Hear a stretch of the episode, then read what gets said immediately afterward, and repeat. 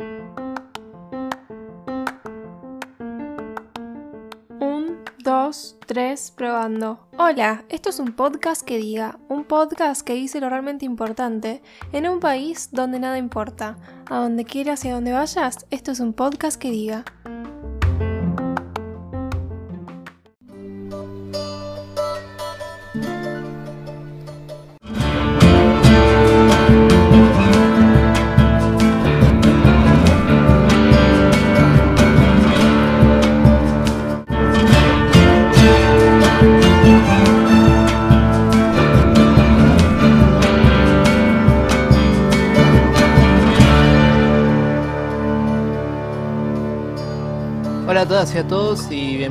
A un nuevo episodio de un podcast que diga.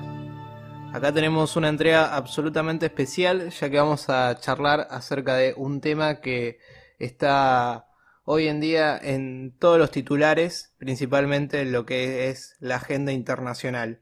Estamos para acá para charlar este tema con un historiador. Hola, ¿qué tal? ¿Cómo te va? Hola, ¿qué tal? Un gusto y muchas gracias por la invitación, muy amables. No, la, la verdad que es un placer tenerte acá eh, con nosotros. Eh, tú, tú- vos sos Juan Pablo, ¿no?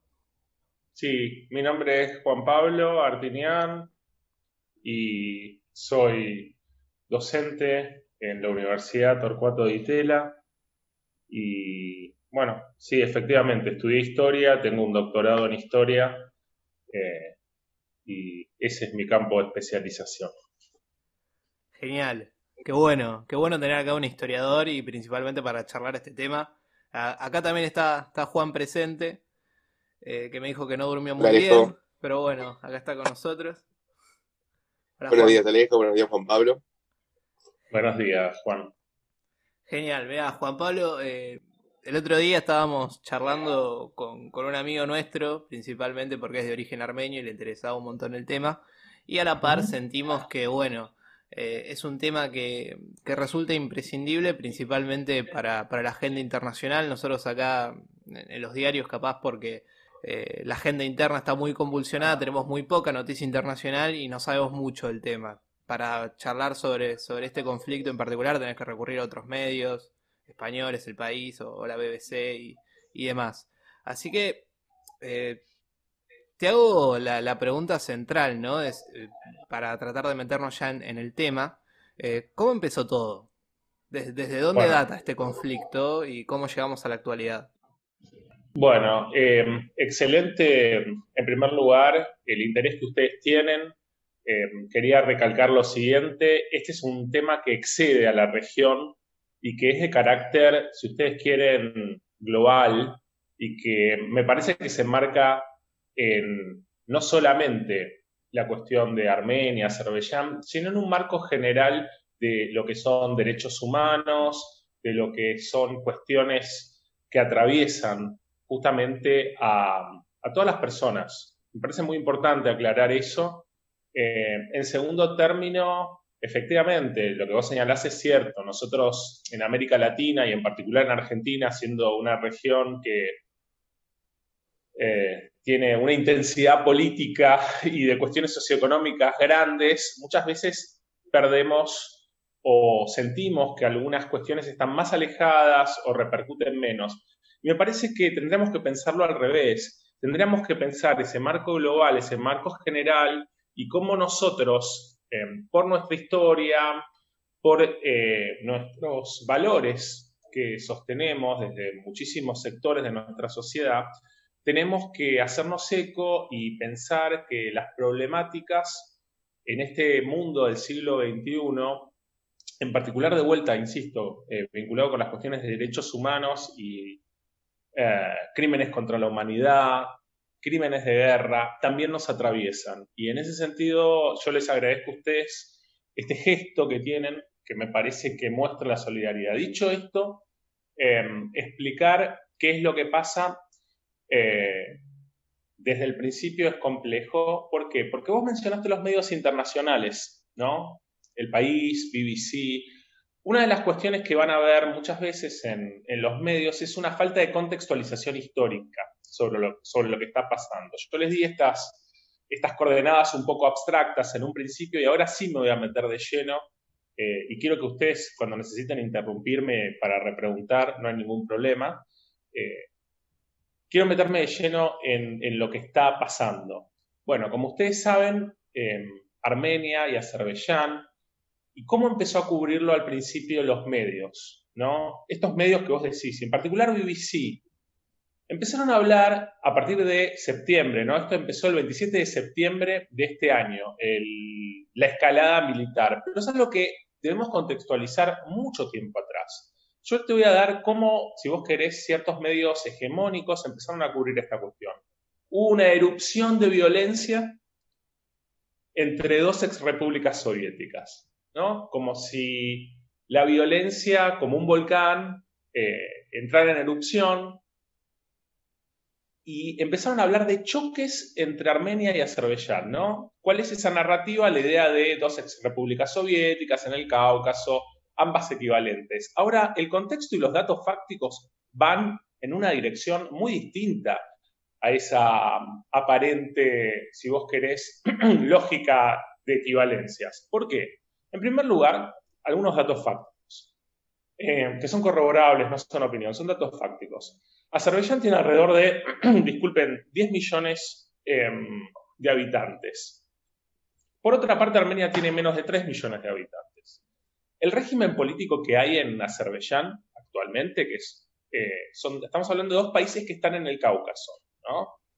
Eh, es aquel dominado por una persona que se llama Aliyev, que desde los años 90 su familia, es decir, su padre, luego de que se derrumba la Unión Soviética hubo un pequeño interludio y luego a principios de los 90 suben los Aliyev, que es un clan.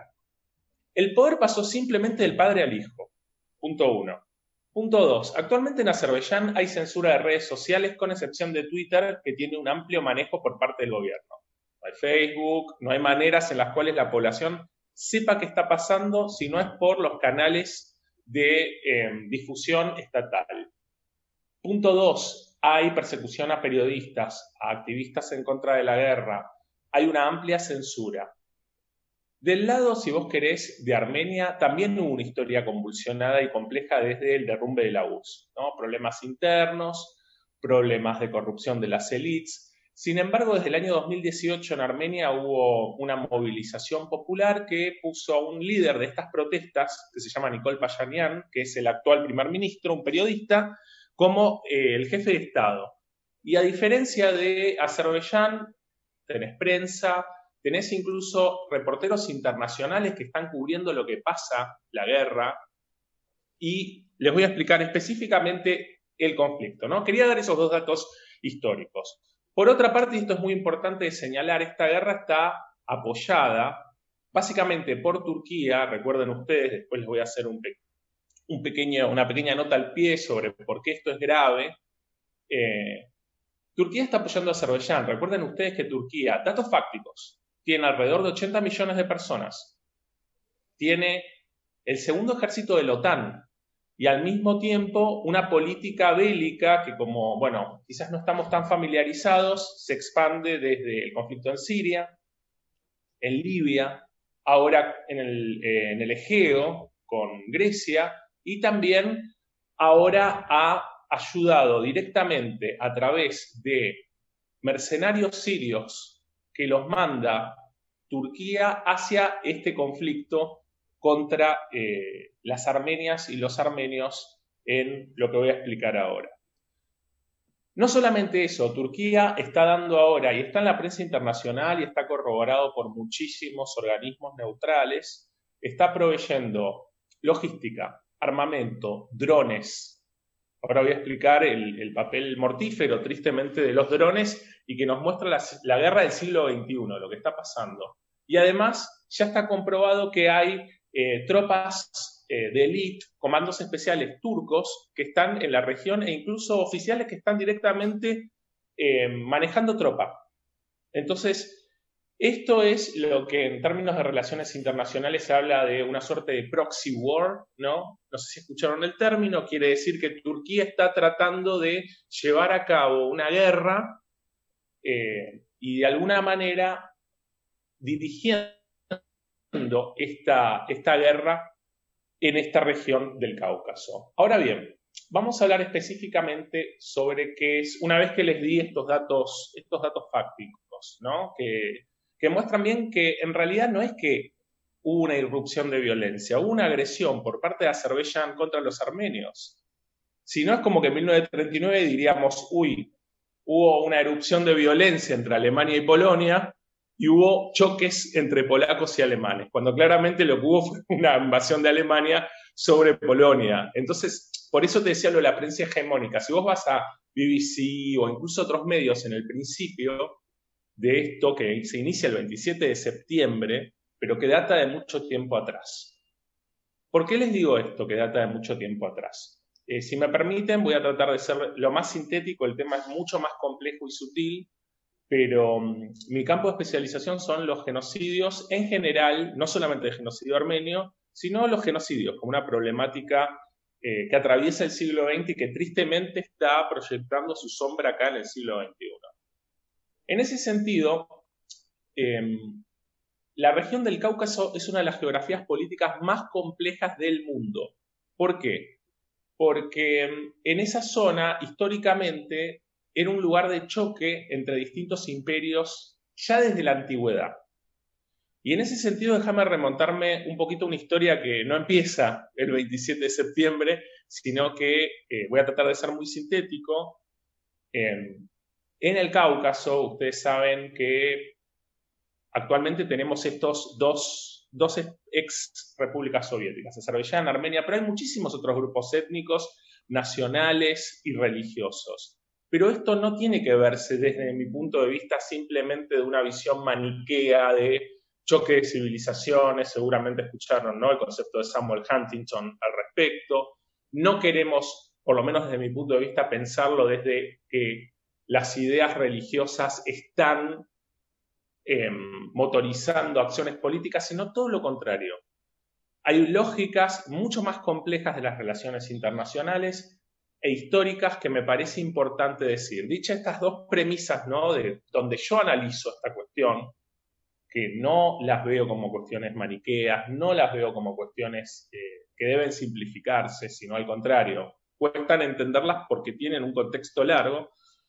Dicho esto, eh, la población armenia, que tiene una historia milenaria, es un pueblo que eh, antecede, si ustedes quieren, al cristianismo, adopta el cristianismo eh, alrededor del año, en el siglo IV, y lo toma como una religión oficial, incluso antes de Roma, tuvo entidades estatales a lo largo de su historia, desde la antigüedad, pero también pasó por, eh, por momentos, si querés, de sujeción a distintos poderes. ¿no? En particular, estaba en una especie de, si vos querés, de, zona de, amortiguación entre el imperio otomano y los persas. Luego, cuando cae el imperio em, romano, eh, viene Bizancio, lo mismo. Entonces Armenia está entre estos lugares de sujeción, perdón, hace creo que un segundo te dije imperio otomano, no, quise decir imperio romano de Occidente, ¿ok?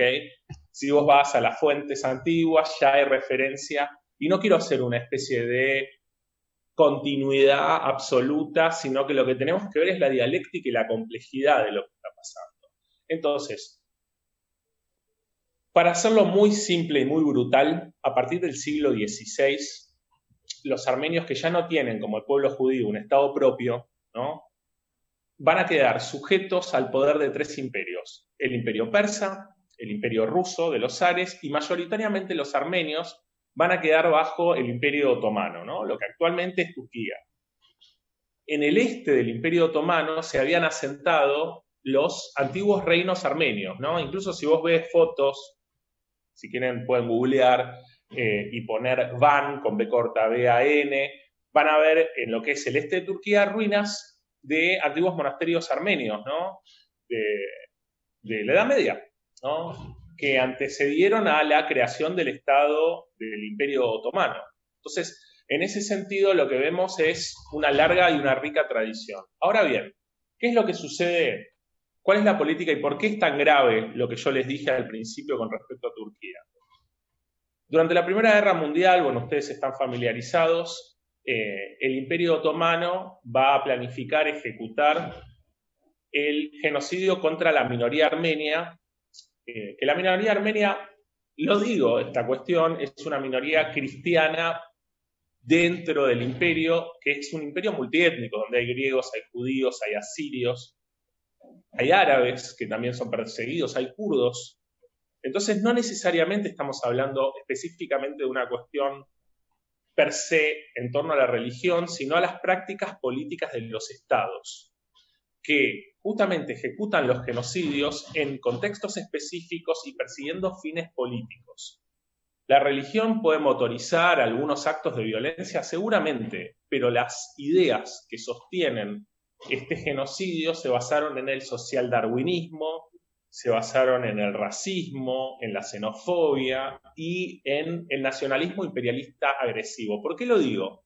Porque estas ideologías son importantes de mencionar, no solamente a principios del siglo XX, sino también tristemente ahora, obviamente con diferencias, obviamente con matices, no hay una línea y una reproducción eh, simplista de lo que estoy diciendo, pero sí hay que ver las continuidades y las rupturas en torno a estos fenómenos.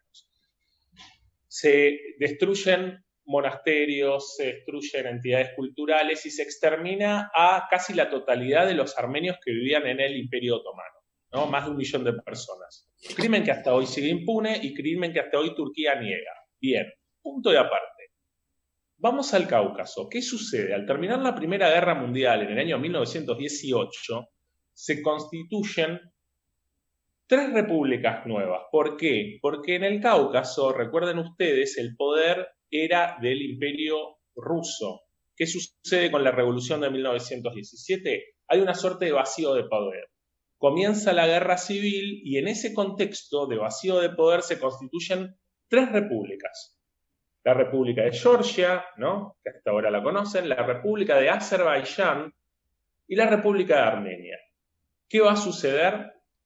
Bueno, Georgia y Armenia son dos países cristianos, pero eso no significa que haya una alineación directa. Al contrario, vamos a ver que el papel de Georgia es bastante ambiguo y bastante pragmático, incluso hasta el día de hoy. Entonces hay que evitar estos, estas simplificaciones de vuelta en torno a, cuestiones eh, religiosas, ¿no? Hay que salir de esas simplificaciones. Obviamente tienen un papel, pero hay una sobredeterminación de elementos más complejos de relaciones internacionales, de intereses geopolíticos, etc. Bien, estas repúblicas duran muy poco y de hecho acá vamos al núcleo de la cuestión de por qué este conflicto.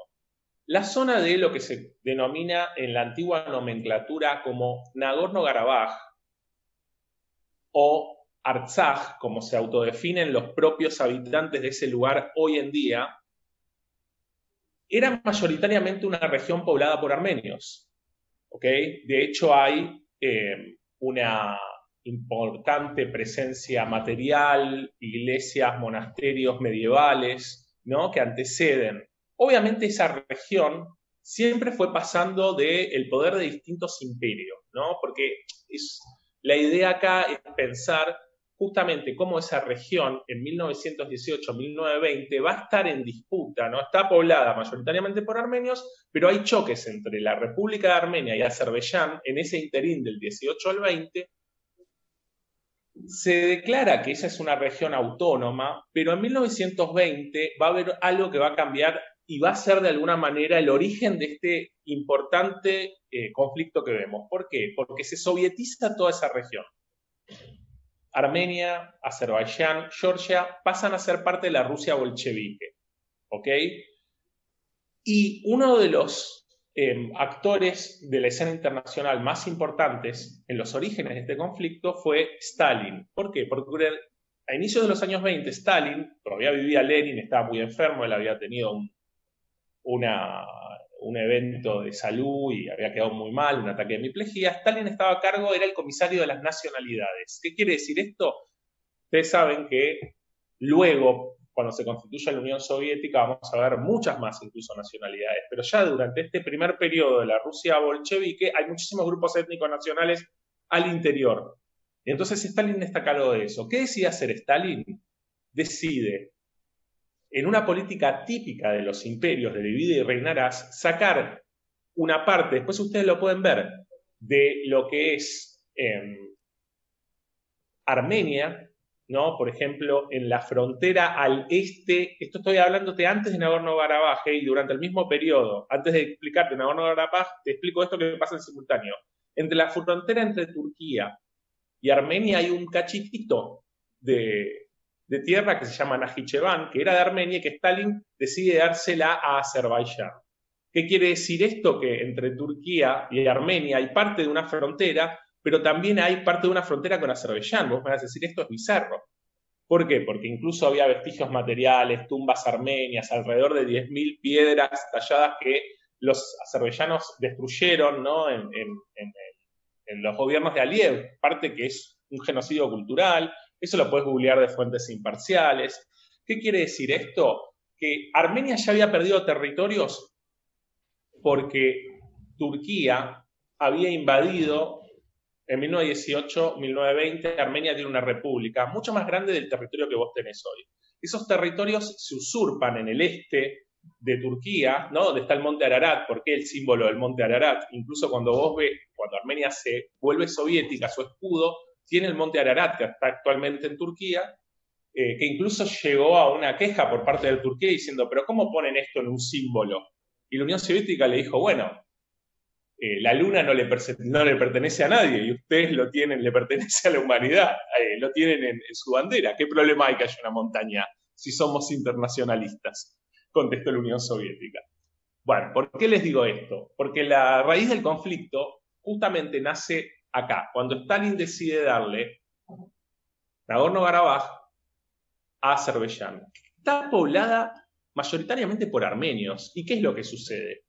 Que durante toda la época soviética, esta población armenia está bajo la órbita política de la República Socialista de Azerbaiyán.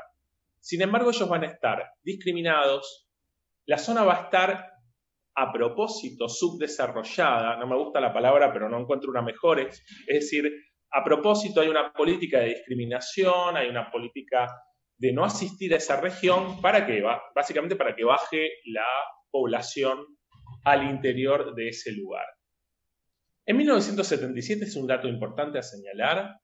Em, en la Unión Soviética se hace una proclama, una especie de mea culpa donde se dice no, efectivamente se ha dado de forma arbitraria este territorio a Azerbaiyán, pero no pasa absolutamente nada. El statu quo continúa y con el ascenso de Gorbachev ¿no? en los años 80 y en este contexto de perestroika y glasnost comienza un movimiento político al interior de estos habitantes armenios de, Nagorno-Karabaj, peticionando para qué? Para que en lo que es incluso el propio derecho que te permitía la Unión Soviética, tener una decisión, una eh, posibilidad de autodeterminación y decir, bueno, señores, acá estamos siendo discriminados, nos persiguen, nos gustaría pasar, por favor, a la órbita política de la República Armenia. Eso genera una tensión enorme en el conflicto mayor ¿no? de la crisis que está viviendo la Unión Soviética. Entonces, en 1988, ¿cuál va a ser la reacción? Porque hay alrededor de 500.000, alrededor de 400.000, 500.000 armenios viviendo en Azerbaiyán, no solamente dentro de Karabaj, sino que había población que circulaba de un lugar al otro. ¿no? Porque la Unión Soviética era, en teoría, internacionalista, promovía el respeto entre los pueblos, etc. ¿Qué sucede en 1988? ¿Cuál va a ser la reacción de Bakú, que es la capital de, Azerbaiyán? Una serie de pogroms, sí, pogroms, esa es la palabra y está documentado en la, en la prensa y en, la historia eh, internacional contra armenios, ¿no? A los efectos de reprimir este movimiento político y que en 1991, antes de que caiga la Unión Soviética, hacen un plebiscito, a pesar de esa violencia, de esas violaciones, de esa persecución, los propios habitantes armenios hacen un plebiscito y por más del 90% eh, deciden y votan que ellos quieren, justamente en el marco del derecho que les permite la Unión Soviética, formar parte de la República Socialista Armenia. Obviamente Azerbaiyán se niega, se derrumba la Unión Soviética y acá empieza una guerra, una guerra que va del 90, desde el inicio de los 90, y que tiene un cese al fuego en el 94, en el cual los habitantes de lo que ahora ellos autodeterminan como Artsaj, ¿no? Utilizando qué cosa? Este es el núcleo de la cuestión, el derecho de autodeterminación de los pueblos, que está justamente eh, garantizado por, eh, por todos los organismos internacionales, triunfan en esta guerra y de alguna manera los que van a ser los eh, negociadores de este conflicto, que nunca fue un conflicto congelado, fueron el denominado Grupo de Minsk. Son, de hecho, porque continúa Rusia, Estados Unidos, Francia y, bueno, los beligerantes, Armenia y Azerbaiyán. Fue una guerra brutal, murieron más de 30.000 personas, acusaciones de abusos eh, entre, ambos, entre ambos grupos. Sin embargo, eh, hay una lógica más importante acá que es el interés energético. ¿Por qué? Porque Azerbaiyán tiene pozos de petróleo. ¿Y qué es lo que sucede? En particular, a un salto cualitativo en los últimos años se desarrolló una, lo que se dice una pipeline o un gasoducto que sale de Azerbaiyán, esquiva Armenia y va vía Turquía hacia Europa. ¿Qué es lo que sí, obviamente?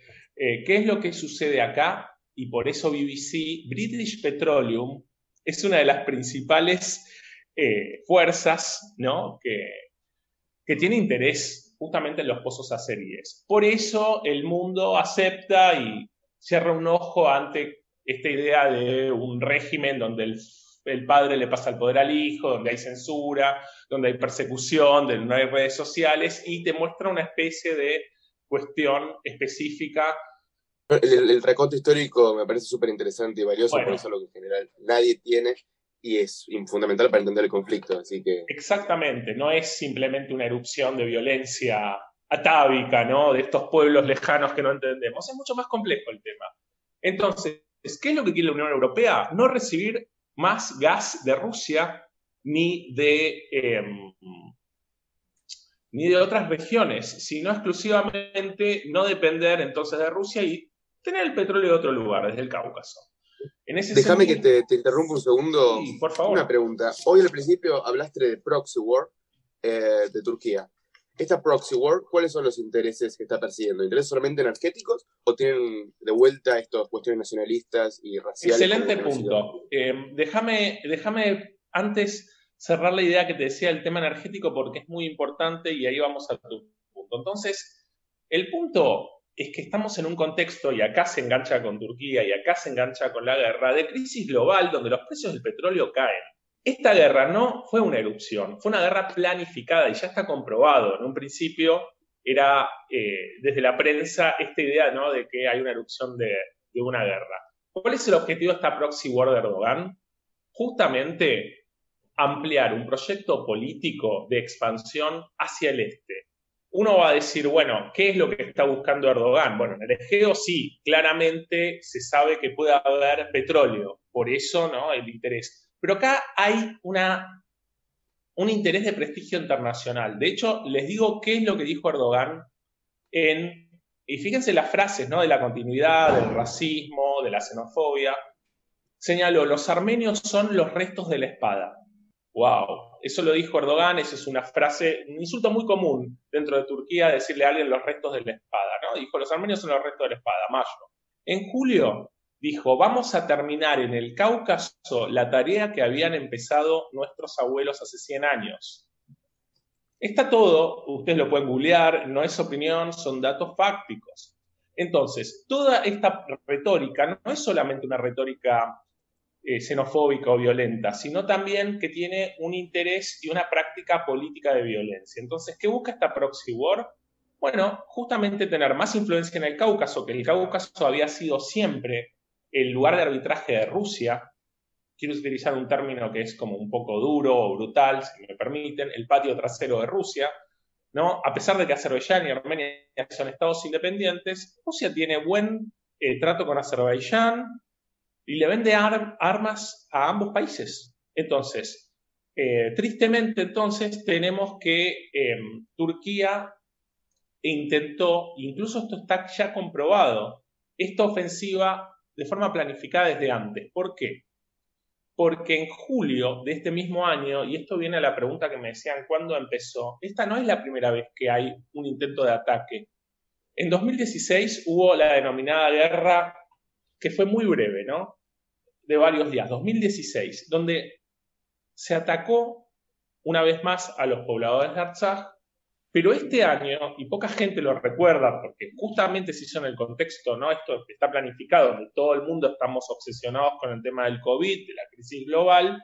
En julio de este año, Azerbaiyán atacó no solamente Artsaj, ¿no? sino también la República de Armenia, hecho gravísimo, gravísimo, con un resultado infructuoso. A partir de ahí es que Turquía le va a decir y se va a entrometer y le va a proveer de los recursos de mercenarios, de una planificación, de logística, de drones, de armamento, porque gran parte del ejército es poco profesional de Azerbaiyán. ¿Por qué? Porque como todo dictador, le tiene miedo a que sus Fuerzas Armadas le hagan un golpe de Estado y que llama a mercenarios, llama a otros. No, pero esto no lo digo a título moral, lo digo a título de realpolitik. Y hay una diferencia grande. Eh, los armenios que están combatiendo combaten para defender sus casas.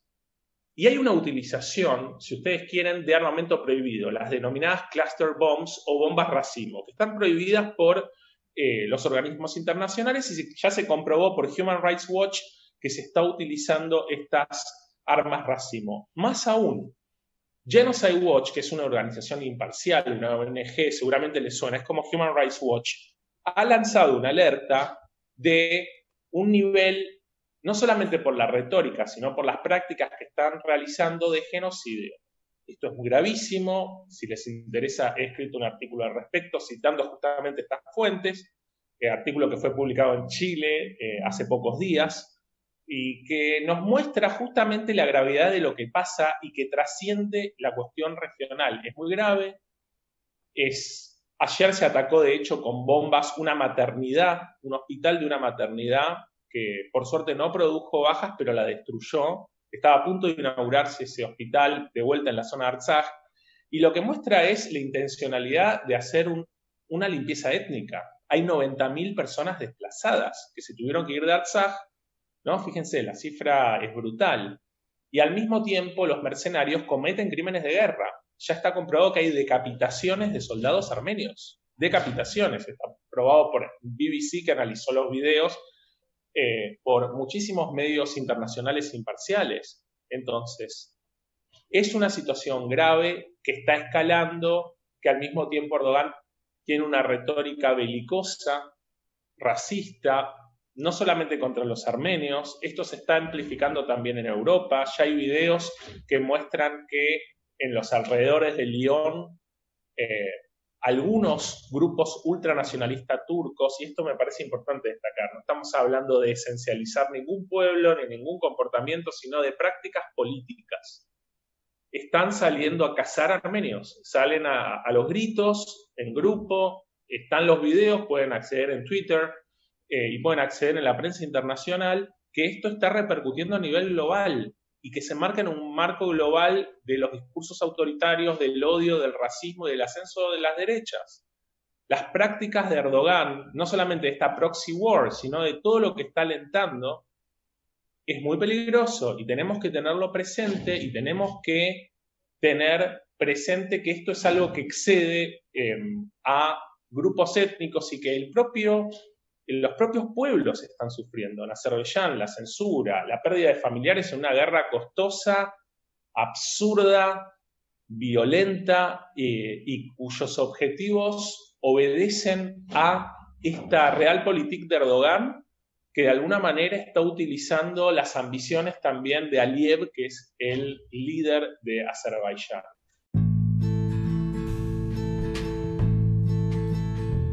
Esta fue la primera parte de qué está pasando en Nagorno-Karabaj.